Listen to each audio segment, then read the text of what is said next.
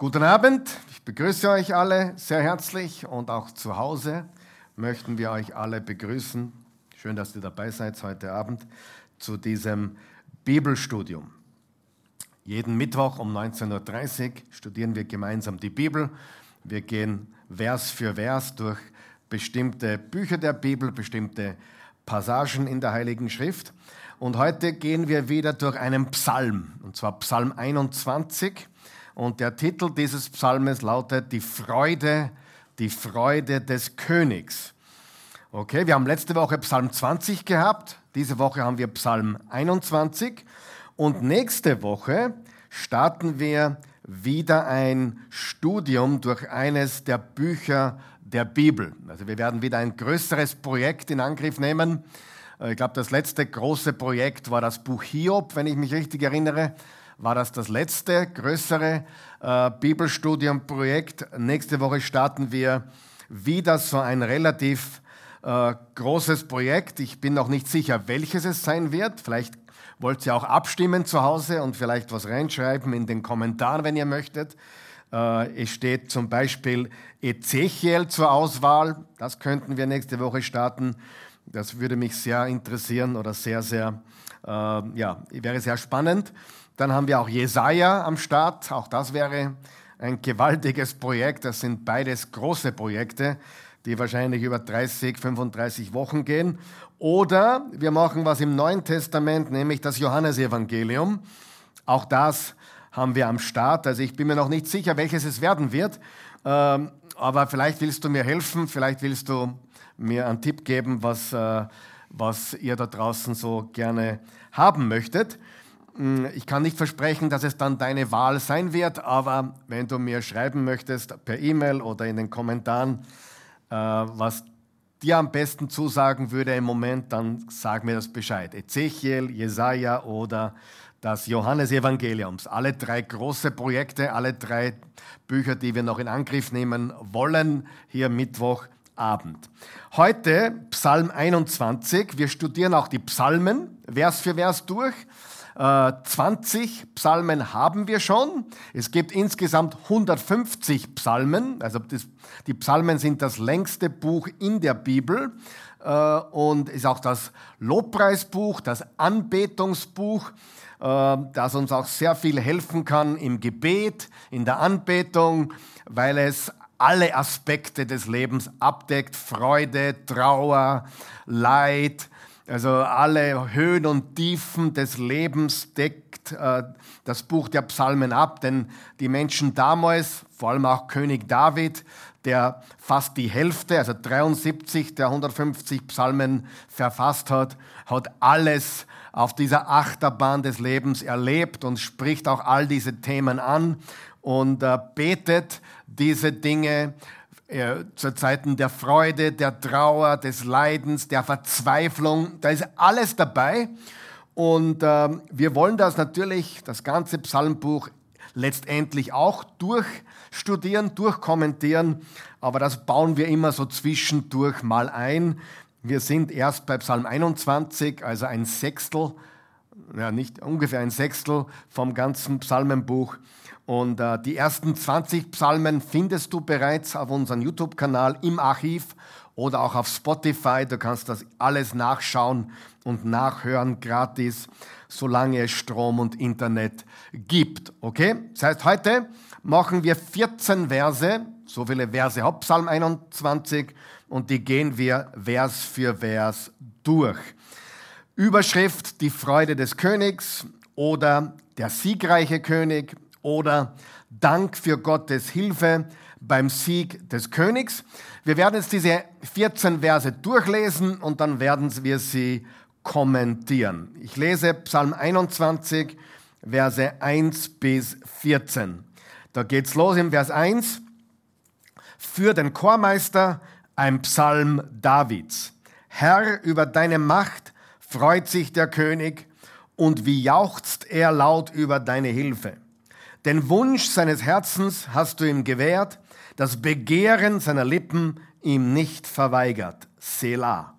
Du kamst ihm entgegen mit Segen und Glück, setztest auf sein Haupt eine goldene Krone, Leben erbat er von dir, du gabst es ihm, langes Leben für immer und ewig. Groß ist sein Ruhm durch deine Hilfe.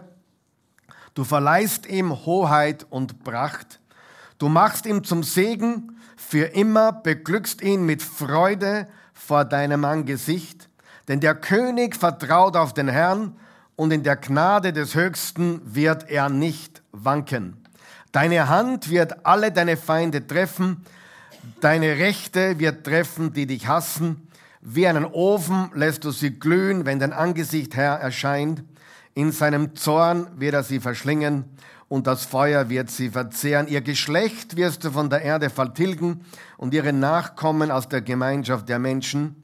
Haben sie auch Böses gegen dich vor, Ränke ersonnen, sie richten nichts aus, denn du schlägst sie in die Flucht, mit deinem Bogen zielst du auf ihr Gesicht. Erhebe dich, Herr, in deiner Macht, deiner Stärke wollen wir singen und spielen. Das ist Psalm 21, wie gesagt, die Freude des Königs. Und er redet darüber, dass er Gott dankt über den Sieg, den er ihm geschenkt hat. Wir haben, wie gesagt, letztes Mal Psalm 20 gehabt. Und Psalm 20 und Psalm 21 gehören irgendwie zusammen. Und so wie der vergangene Psalm, Psalm 20, ein Gebet für den König war, dass Gott ihn beschützen würde, dass Gott ihn im Kampf gewinnen lassen würde, so ist Psalm 21 eine Danksagung, eine Danksagung für den Erfolg, für den, für den Sieg, mit dem Gott ihn gesegnet hat. Also Psalm 20 ist ein Bittgebet für den Sieg und Psalm 21 ist ein Dankgebet für den Sieg dem, äh, des Königs, den er von Gott bekommen hat. Äh, Psalm 20 äh, war vor einer großen Schlacht oder einer militärischen Kampagne im Vertrauen auf den Sieg für den König und sein Volk Israel. Wir wissen, David war ein großer Kämpfer vor dem Herrn. Er hat äh, als, als Kriegsheld fungiert. Er war ein gewaltiger äh, Mann, ein Kämpfer. Er war kein Feigling, er war ein starker Held vor dem Herrn und er hat viele Schlachten geführt, er hat viele Kämpfe geführt für sein Volk und für seinen Herrn. Und im Psalm 20 sehen wir, dass äh, dieses Gebet vor dieser großen Schlacht stattgefunden hat. Im Psalm 21, da sehen wir, dass der Sieg offensichtlich errungen war und jetzt dankt David für den Sieg. Ich habe da ein paar Kommentare mir angeschaut, unter anderem ein gewisser Alexander McLaren, der hat Folgendes zu diesem Psalm gesagt. Also im Psalm 20 betete das Volk für den König und hier im Psalm 21 danken sie für ihn. Im Psalm 20 baten sie darum, dass seine Vorhaben, seine Wünsche, seine Ziele, seine Vorhaben erfüllt würden. Und hier im Psalm 21 preisen sie Jahwe, der sie erfüllt hat. Im Psalm 20 bitten sie, im Psalm 21 danken sie. Äh, Im Psalm 20 drohte die Schlacht, also die, die Schlacht stand bevor. Hier im Psalm 21 wurde sie gewonnen obwohl noch Feinde auf dem Feld sind. Psalm 21, genauso wie Psalm 20, ist auch ein sogenannter messianischer Psalm. Das heißt, die Dinge, die wir hier lesen im Psalm 20 und im Psalm 21, treffen natürlich auf David zu. Er war der König, er war der große König, er war der Herzenskönig des Volkes Israels. Und diese Dinge treffen die wir lesen im Psalm 20 und 21, treffen alle auf, auf David zu als König von Israel, aber sie treffen noch viel mehr zu in einer prophetischen Art und Weise auf den kommenden Messias, Jesus, der König aller Könige und Herr aller Herren. Also diese Psalmen, viele Psalmen in den in den 150 Psalmen sind sogenannte messianische Psalmen, die auf den kommenden Messias hindeuten. Also wir werden heute sehen, dass es hier sehr, sehr stark um den kommenden Messias geht. Dieser Psalm wurde geschrieben von David, das heißt ungefähr 1000 Jahre vor Christus.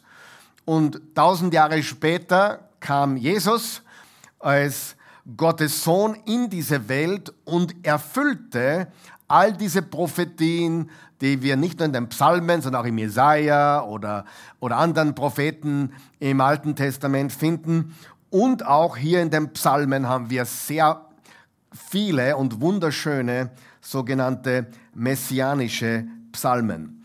Äh, der Bibelkommentator aus dem 18. Jahrhundert, ein gewisser Matthew Henry, hat Folgendes gesagt. In, Im Psalm 21 liegt ein Blick auf den Messias, den Fürsten und die Herrlichkeit seines kommenden Königreichs, denn auf ihn sind verschiedene Passagen dieses Psalms zutreffender, also noch zutreffender, als auf David selbst. Also wir sehen hier, dass Psalm 21 eine, ein prophetischer Psalm ist, ein messianischer Psalm ist, der auf Jesus hindeutet. Und wir wissen ja auch, dass Jesus den größten aller Siege errungen hat, den größten Kampf, die größte Schlacht aller Kämpfe und Schlachten gewonnen hat, als er für uns am Kreuz den Tod besiegt hat, die Hölle besiegt hat, die Finsternis besiegt hat, den Teufel besiegt hat, die Feinde Gottes allesamt besiegt hat durch sein Werk am Kreuz. Psalm 20 ist ein Gebet vor der Schlacht, Psalm 21 ist ein Dankgebet nach dem errungenen Sieg. Beide Psalmen, die verwandt sind, die zusammengehören, deuten auf das hin, was Jesus getan hat.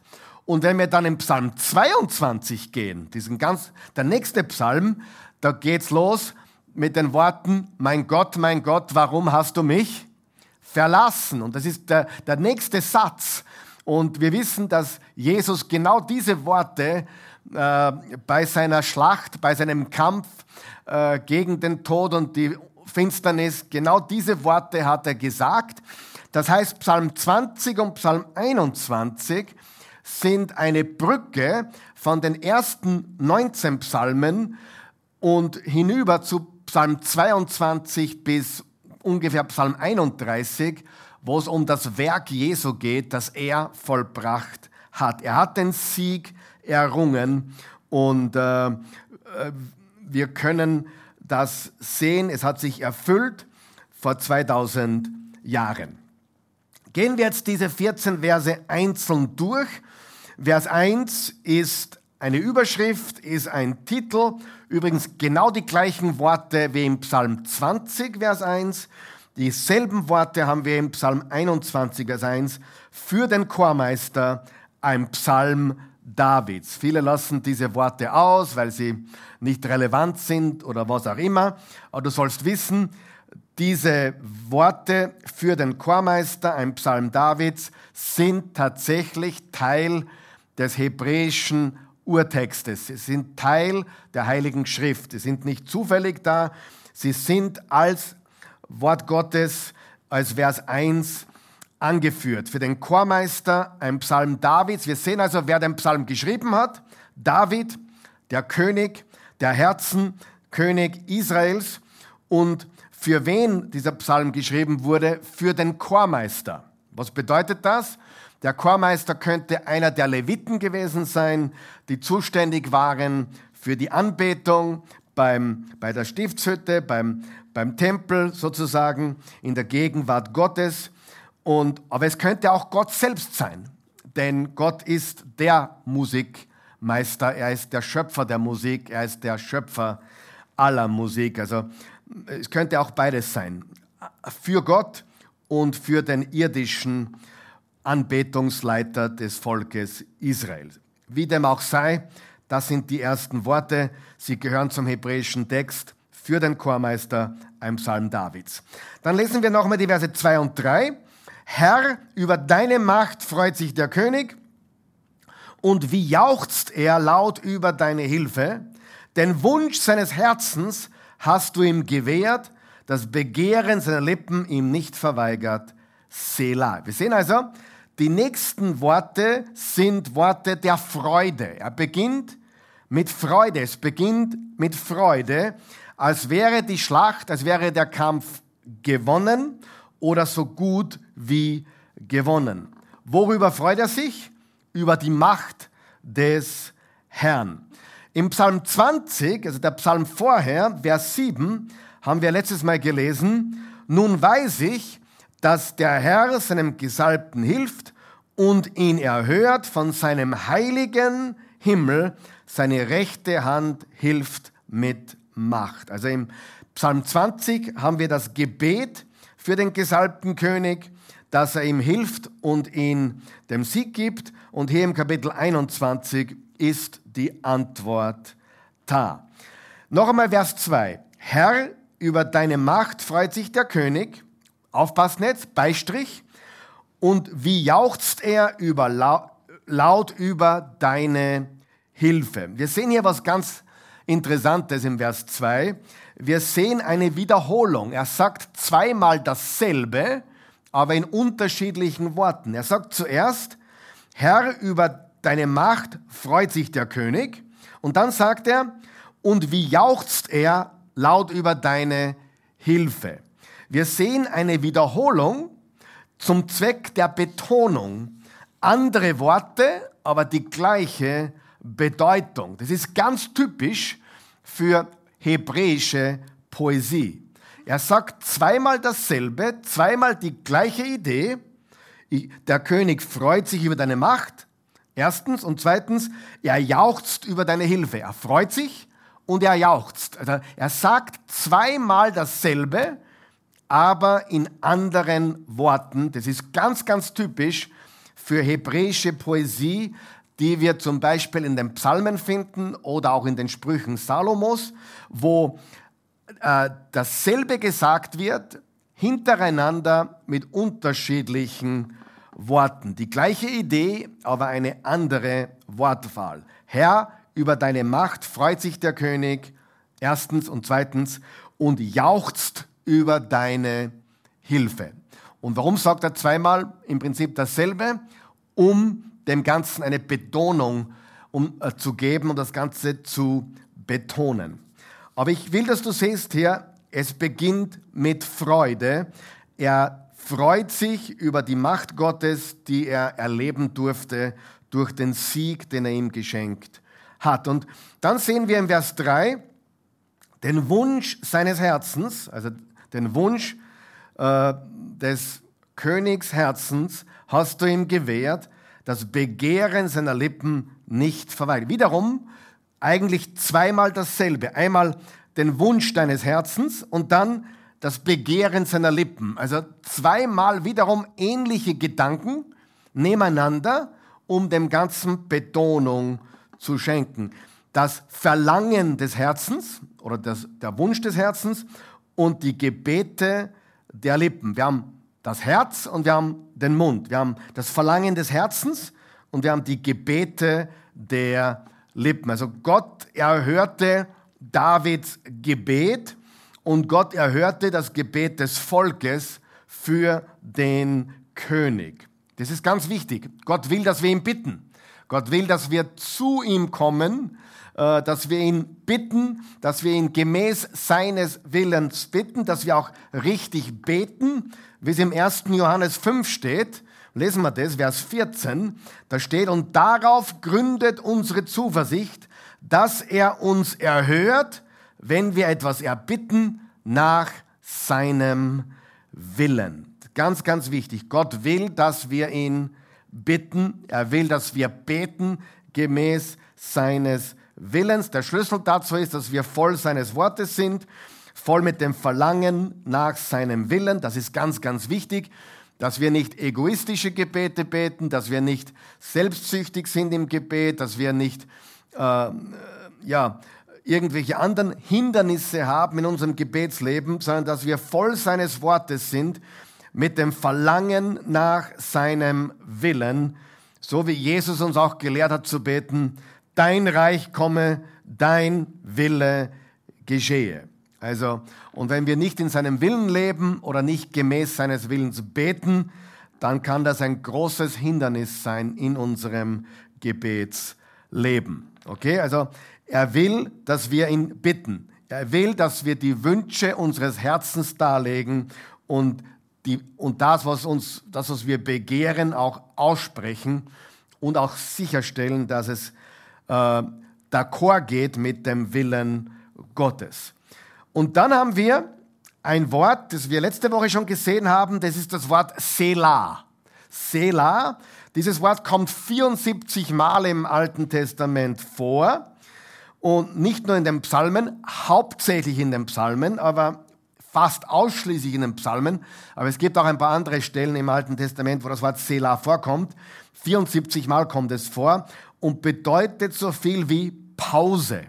Pause. Äh, es könnte bedeuten eine Pause zum Reflektieren. Ne? Oder es könnte auch eine musikalische Pause sein für den Dirigenten oder das Orchester, für den Musikleiter. Ähm, aber ich glaube, es ist eine Pause zum Reflektieren. Mit anderen Worten, denk einmal darüber nach. Denk einmal darüber nach, was du gerade gehört hast. Lesen wir nochmal Vers 2 und 3 und dann machen wir eine kurze Pause. Herr, über deine Macht freut sich der König und wie jauchzt er laut über den Hilfe. Den Wunsch seines Herzens hast du ihm gewährt, das Begehren seiner Lippen ihm nicht verweigert. Gott, danke, dass du unsere Gebete erhört hast. Selah. Denk einmal darüber nach und lass uns reflektieren in Dankbarkeit für das, was er getan hat. Das ist so gewaltig. Denk einmal drüber nach. Wer weiß, dass es wichtig ist, einmal innezuhalten und nachzudenken über die Güte Gottes, über das, was er bereits getan hat.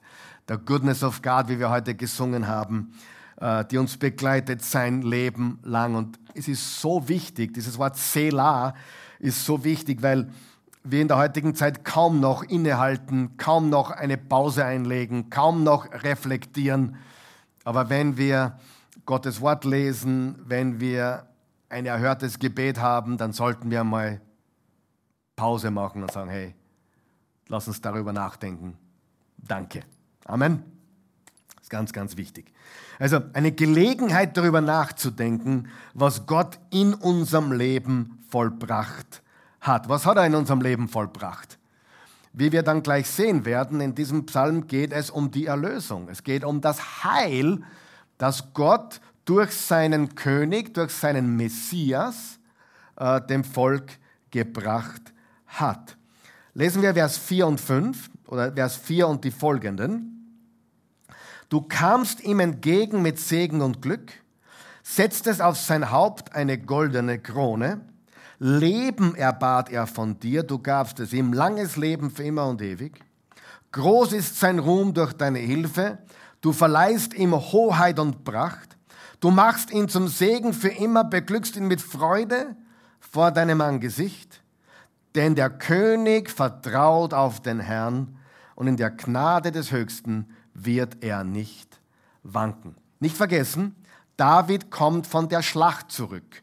Er kommt von einem Kampf zurück und die Leute singen dieses Lied. Sie singen dieses Lied, dieses Danklied. David singt dieses Lied, um dem Herrn zu danken. Äh, Im Vers 4 noch einmal steht, du kamst ihm entgegen, also Gott kam dem König entgegen mit Segen und Glück. Gott begegnet ihm mit Güte. Ist der Herr auch dir schon mit Güte begegnet? Ist er dir entgegengekommen mit Segen und Glück? Das ist ganz, ganz wichtig. Gott begegnet ihm mit Güte. Und oft sehen wir nicht, wie gut Gott ist. Oft denken wir nicht drüber nach, wie gut er schon zu uns gewesen ist. Und deswegen sind wir auch nicht dankbar, weil wir nicht diese Pause einlegen, weil wir nicht reflektieren, wie gut er ist, weil wir so sehr auf die Schwierigkeiten bedacht sind, die David ganz sicher hatte. David hatte so viele Schwierigkeiten, aber er sah in diesem Augenblick die Rettung, das Heil, die Erlösung Gottes, die Güte Gottes, die ihm begegnet ist, inmitten dieser, dieses Kampfes. Gott begegnete ihm mit Güte, Gott brachte seine Güte zu ihm, das finde ich sehr, sehr spannend. Du kamst ihm entgegen mit Segen und Glück. Was machen die meisten Menschen? Sie jagen dem Segen und Glück hinterher. Sie machen es genau andersrum. Statt dass sie, äh, dass sie Gott, äh, dass sie Gott die Gelegenheit geben, ihnen mit Segen und Glück und Güte zu begegnen, jagen sie den Dingen hinterher. Aber wir sollten nie den Dingen hinterher jagen, sondern wir sollten ihm hinterher jagen. Wir sollten ihn suchen, nicht die Dinge. Wir sollten den Heiler suchen, nicht die Heilung. Wir sollten den Segner suchen, nicht den Segen. Wir sollten ihn suchen, nicht die Dinge, die wir so gerne immer möchten. Und er begegnet uns mit Güte. Ähm, wir müssen nicht allem hinterherjagen. Amen. Wir müssen nicht allem hinterherjagen. Warum? Matthäus 6, Vers 33. Trachtet zuerst nach dem Reich Gottes und seiner Gerechtigkeit und er wird euch alles andere dazu geben. David erkannte Gottes Segen und dankte ihm dafür.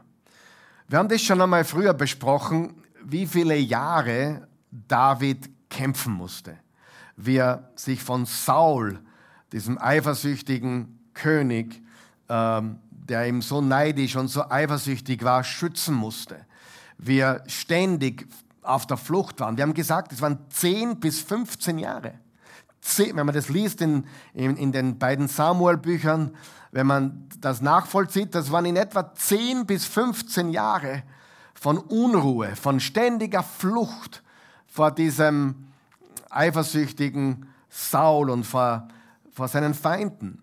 So lange Zeit. Und ich weiß nicht, ob du das kennst, aber äh, manchmal scheint es nicht zu einem Ende zu kommen oder scheint nicht endlich die Lösung da zu sein. Aber wenn dann der Sieg da ist, wenn dann der Sieg da ist, erkennt der Diener Gottes, dass Gottes Timing immer perfekt ist.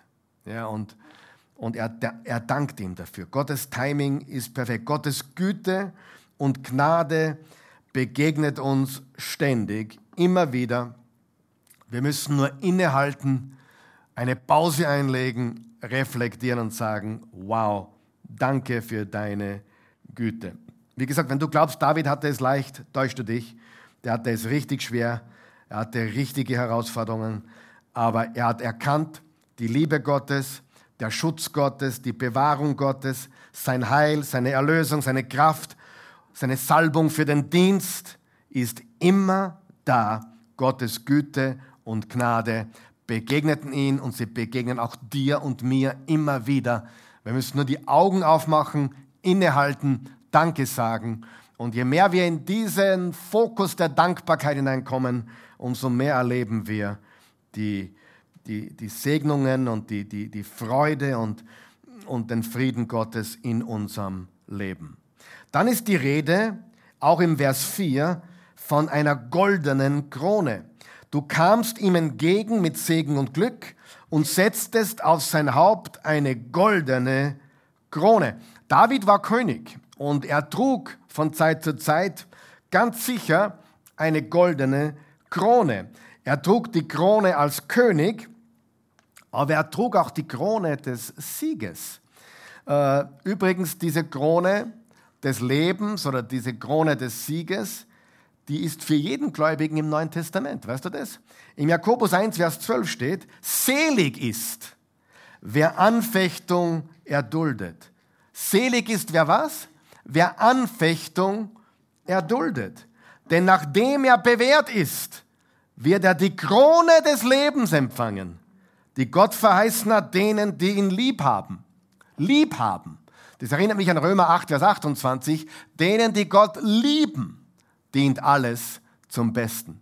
Also nicht nur die so peripher an ihn einmal denken oder ihn mögen oder an ihn glauben, sondern tatsächlich Menschen, die Gott lieben, die Jesus lieben, denen dient alles zum Besten. Und ich liebe Jakobus 1, Vers 12, selig ist, wer Anfechtung erduldet. Das heißt, Anfechtung ist real.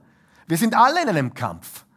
Manchmal sind wir vor dem Kampf, manchmal sind wir nach dem Kampf. Vor dem Kampf beten wir, nach dem Kampf danken wir. Und das ist genau, was wir hier lernen. Selig ist, wer Anfechtung erduldet, denn nachdem er bewährt ist, wird er die Krone des Lebens empfangen, die Gott verheißen hat, denen, die ihn lieb haben.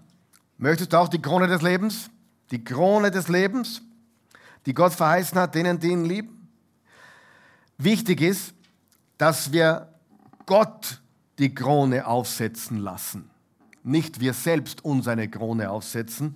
Vor allem, liebe Leute, wenn wir im Dienst für den Herrn tätig sind, ist es ganz wichtig, dass wir uns nicht eine Krone selbst aufsetzen, sondern dass wir zulassen, dass er uns die Krone aufsetzt. Und es ist wirklich ganz wichtig und ernst, dass wir nicht selbst äh, die Krone ergreifen und uns selbst aufsetzen, denn die Kronen, die wir uns selbst aufsetzen, die sind nicht aus Gold, die sind bestenfalls aus Blech. Ja? Blech, billiges Material mit billiger Goldfarbe angestrichen, ja? aber sicherlich kein echtes Gold. Die Kronen, die wir uns selbst aufsetzen, sind billiges Blech mit billiger Goldfarbe angestrichen. Die Krone, die Jesus uns aufsetzt, sind die Krone des Lebens, Kronen aus Gold und für immer und ewig. Äh, Im Vers 5 äh, haben wir gelesen, Leben erbat er von dir, du gabst es ihm, langes Leben für immer und ewig. Leben für immer und ewig. Leben für immer und ewig. Sehr interessante Worte. Und ich glaube, hier bezieht sich der Psalm bereits auf das, was Jesus tun würde für uns, indem er den Tod besiegt und ewiges Leben für uns bereitstellt. Ich möchte dazu einen Kommentar lesen von einem gewissen James Boyce, der hat den ganzen, das ganze Psalmenbuch kommentiert und der sagt Folgendes zu diesem Vers Leben für immer und ewig. Er sagt folgendes, das alte jüdische Targum, das ist die chaldäische Paraphrase des Alten Testaments, und der Talmud, der jüdische Talmud, geben das Wort König im Vers 2, ich lese noch einmal, Herr, über deine Macht freut sich der König. Der Talm, das, das alte jüdische Targum und der jüdische Talmud geben das Wort König im Vers 2 mit Melek Mashiach, mit Melek Mashiach wieder, was so viel heißt wie König Messias. Was bedeutet, dass die Juden in einer frühen Zeit bereits diese Worte im Psalm 21 als vom Messias, vom kommenden Messias gesprochen, verstanden haben. Das heißt, die, Jüdi, die Juden lange bevor Jesus kam, lange bevor Jesus kam, haben bereits diesen Psalm und diesen König äh, als den Melek Meschiach, also den König Messias, gesehen, der kommen würde. Okay? Besonders Vers 5. Leben erbat er von dir, du gabst es ihm, langes Leben für immer und ewig. Und ich denke, man kann dann schon eine Andeutung sehen auf das kommende Leben, das Jesus bringen würde, nämlich seine Auferstehung von den Toten.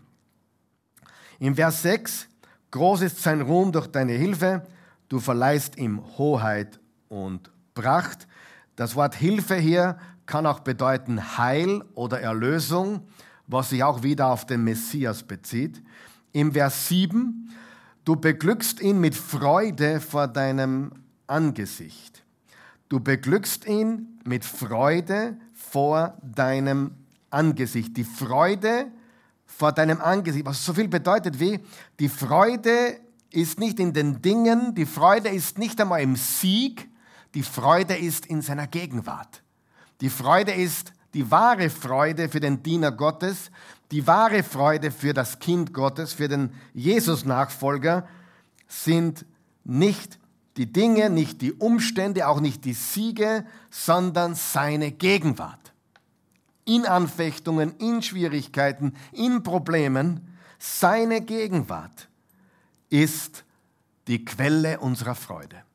Die Quelle unserer Freude sind nicht Dinge, sind nicht Umstände, sind nicht Siege. Seine Gegenwart machte den König froh. Zu wissen, er ist mit mir. Zu wissen, er ist bei mir. Zu wissen, er ist mit mir. Ich bin in seiner Gegenwart. Das bringt Freude. Amen. Sieh, diese Verse, die wir gerade gelesen haben, Verse 4 bis 8, die treffen alle auf David zu. Alle. Alle treffen auf David zu. Aber sie sind genauso wahr oder sie treffen genauso zu oder vielleicht noch mehr zu bezüglich des Sohnes Davids, Jesus. Wie wurde Jesus bezeichnet? Zum Beispiel in Jericho, als die Blinden nach ihm gerufen haben. Wie haben sie ihn genannt? Sohn Davids, hab Erbarmen mit uns. Sohn Davids haben sie ihn genannt. Das heißt, diese Dinge, die auf David hier zutreffen, treffen mindestens genauso oder mehr zu auf den kommenden Sohn Davids, den Messias, Jesus.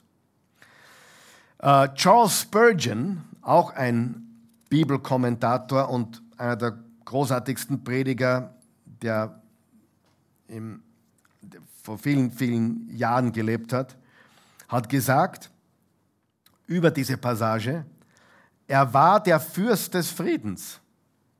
Über Jesus sagt er das. Er war der Fürst des Friedens, auch wenn er von den Menschen verachtet und abgelehnt wurde. Wir wissen aus Jesaja 53 zum Beispiel, dass er wie ein Schaf zur Schlachtbank geführt wurde. Wir wissen, dass er verachtet wurde und abgelehnt wurde. Wir wissen, dass er verspottet wurde und so weiter. Und er wurde verachtet und abgelehnt für uns. So tief seine Trauer auch war, schreibt Spurgeon weiter, wir können Jesus von Nazareth zum glücklichsten Menschen zählen. Also der glücklichste Mensch, der je lebte. Sagt Charles Spurgeon, Jesus war glücklich. Jesus war glücklich. Warum?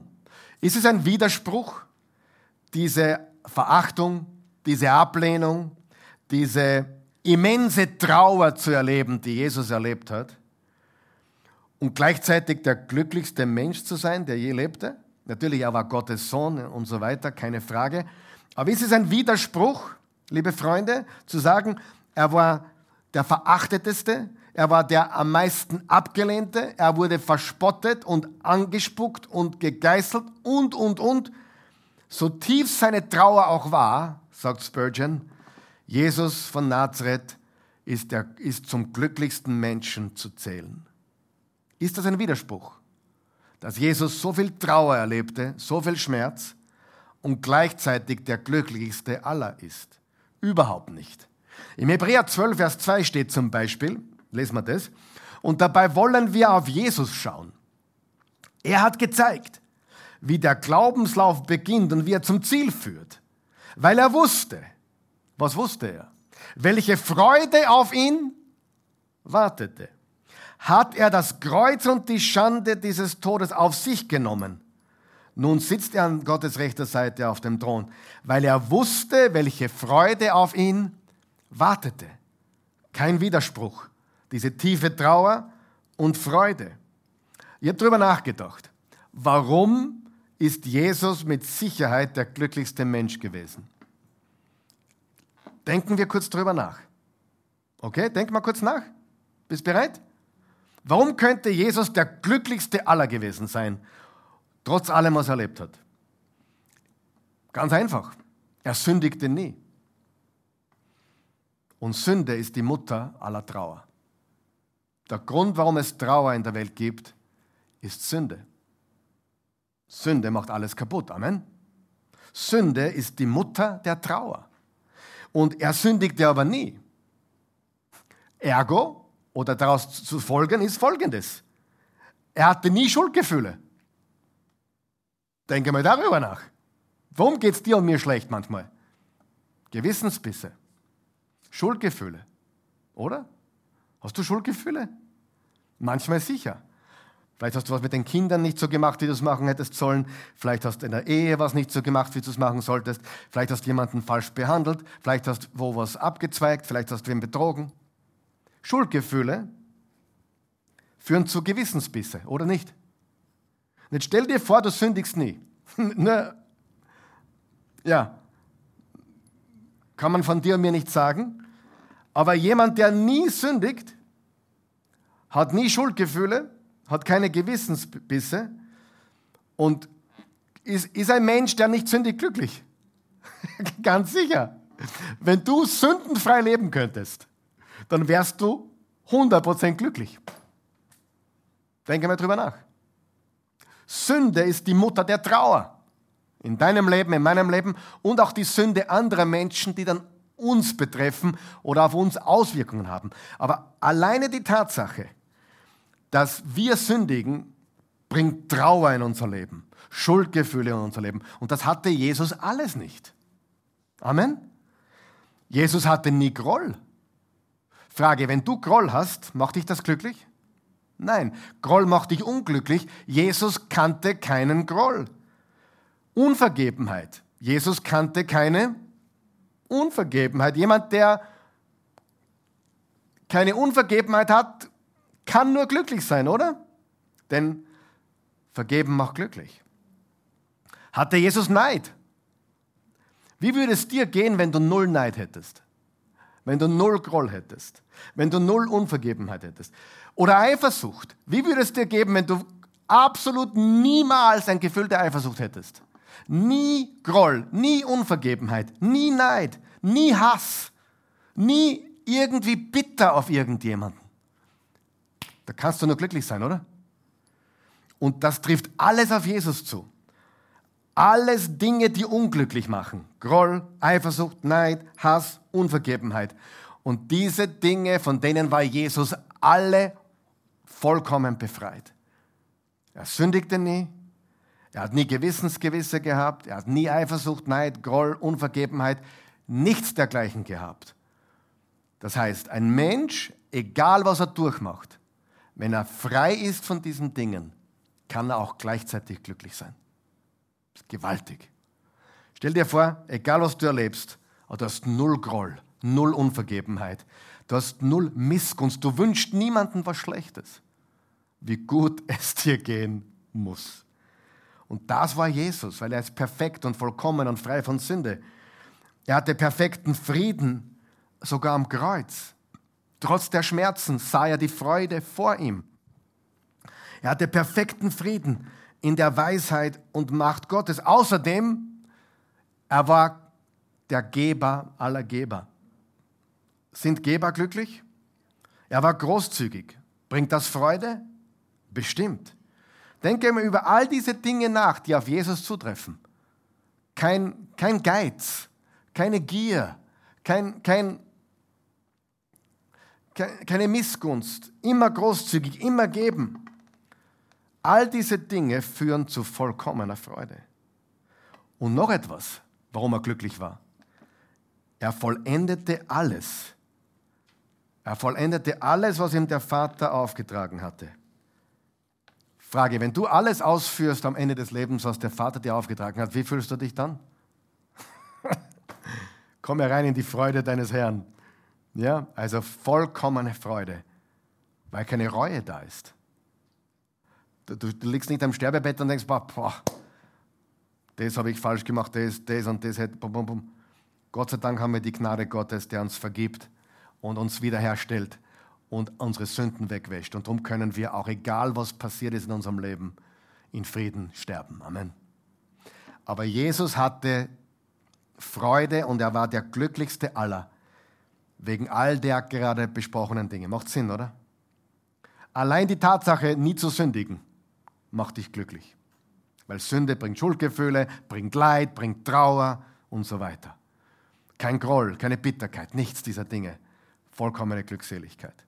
Trotz Leid, trotz Anfechtung, trotz Falschbehandlung anderer Menschen, schlecht behandelt zu werden, trotzdem voller Freude und Glück zu sein, weil du, frei, weil du keine Schuldgefühle hast, weil du frei bist. Halleluja. Gut, wir gehen mal auf die Zielgerade. Deine Hand wird all deine Feinde treffen, Vers 9. Deine Rechte wird treffen, die dich hassen. Wie einen Ofen lässt du sie glühen, wenn dein Angesicht Herr erscheint. In seinem Zorn wird er sie verschlingen und das Feuer wird sie verzehren. Ihr Geschlecht wirst du von der Erde vertilgen und ihre Nachkommen aus der Gemeinschaft der Menschen. Frage, wen wird das Gericht Gottes treffen? Diejenigen, die Gott hassen. Vers 9. Diejenigen, die Gott hassen.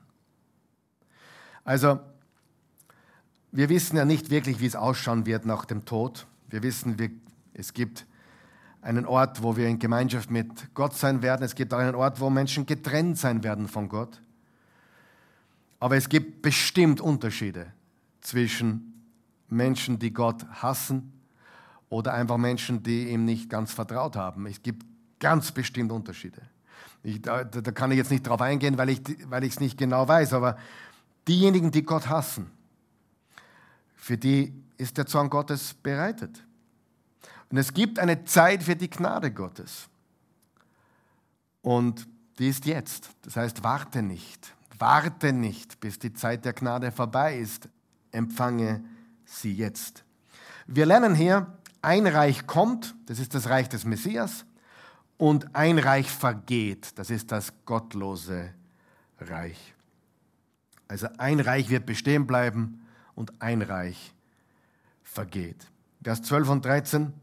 Haben sie auch Böses gegen dich vor, Ränke ersonnen, sie richten nichts aus. Denn du schlägst sie in die Flucht, mit deinem Bogen zielst du auf ihr Gesicht. In Vers 12 ist interessant, haben sie auch Böses gegen dich vor. Also es ist wirklich Menschen, die Gott aktiv hassen, die Böses gegen ihn vorhaben. Ränke ersonnen, sie richten nichts aus. Es gibt ja derzeit eine ganze Armada von sogenannten neuen Atheisten. Es gibt Bücher, die geschrieben werden über Menschen, die beweisen wollen, dass Gott nicht gibt, die einen richtigen Hass auf Gott haben, was ja eigentlich paradox ist. Wie kann man jemanden hassen, den es gar nicht gibt? ja, aber da gibt es wirklich richtig böse Bücher gegen Gott, voller Hass gegen Gott, von sogenannten neuen Atheisten geschrieben. Aber die Wahrheit ist, ihre Drohungen sind leer. Die Feinde Gottes sind hilflos gegen ihn. Diese Dinge bestehen nicht und sie können nicht bestehen. Aber sein Reich besteht, das Reich des Messias.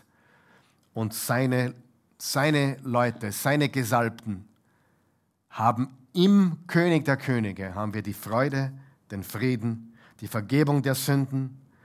Wir haben keinen Groll mehr, keine Unvergebenheit mehr, keinen Neid, keine Eifersucht, keinen Hass.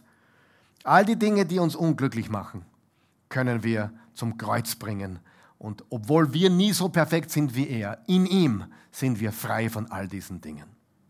Vers 14, damit schließen wir. Erhebe dich ja in deiner Macht, deiner Stärke wollen wir singen und spielen. David betet den Herrn an. Er beginnt mit Anbetung, er beginnt mit Freude und im Vers 14, der letzte Vers, erhebe dich ja in deiner Macht, deiner Stärke wollen wir singen und spielen. Wir wollen dir singen und musizieren weil du der Allmächtige bist. Jesus, ganz zum Abschluss noch, wie zeigt Psalm 21 auf Jesus? Wir haben ja schon viel darüber gesprochen, aber vor allem Verse 5 bis 8 in diesem Psalm sagen uns einige Dinge über den König, über den kommenden Messias. Er ist gesegnet, er ist gekrönt, Gott erhört seine Gebete, er ist erlöst vom Tod, er hat den Tod besiegt, er freut sich in der Gegenwart des Vaters. Er ist immer gegründet im Vater. Er ist immer derselbe. Hebräer 13,8, derselbe gestern, heute in aller Ewigkeit. Er ist für immer gesegnet. Er ist überaus froh und voller Freude.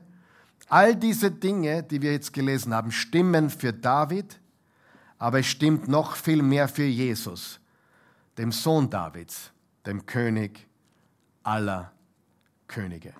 Und so sage ich, liebe Leute, sowohl Psalm 20 als auch als Psalm 21 sind beides Psalmen, die auf den Messias hindeuten. Messianische Psalmen, die uns zeigen, äh, die auf Jesus hinzeigen und alle, die in diesem König, in diesem Gesalbten, in diesem Messias sind. Ist jemand in Christus, ist er ein neuer Mensch.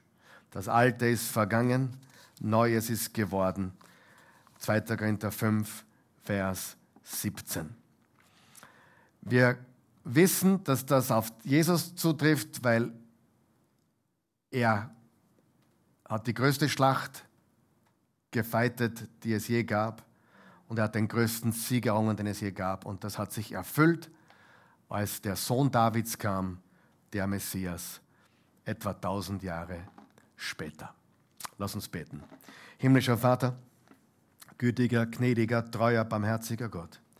Wir danken dir für deine unendliche Liebe, deine Gnade, deine Güte, deine Treue, dein Erbarmen. Wir danken dir so sehr für David, dem König Israels, ein Mann nach deinem Herzen, der so viele wunderbare Dinge geschrieben hat und der auch viele Fehler gemacht hat, aber du hast ihn immer wieder hergestellt, weil sein Herz nach dir suchte, weil es aufrichtig war nach dir. Und du hast dem David versprochen, dass sein König, sein Königs, sein Thron nie vergehen wird, dass auf seinen Thron der König der Könige, der Messias, sitzen würde in alle Ewigkeit. Wir danken dir, Jesus, du bist der König aller Könige. Und in dir haben wir Hilfe und Kraft, Segen und Freiheit. In dir haben wir diesen Sieg, den du David geschenkt hast. Diesen Sieg haben wir jetzt in noch größerem Ausmaß nicht nur im irdischen, sondern in der geistlichen Welt, über alle Reiche und Gewalten und jede Finsternis hast du uns den Sieg gegeben durch Jesus, den König aller Könige. Wir danken dir dafür, wir loben und preisen dich in Jesu Namen. Amen.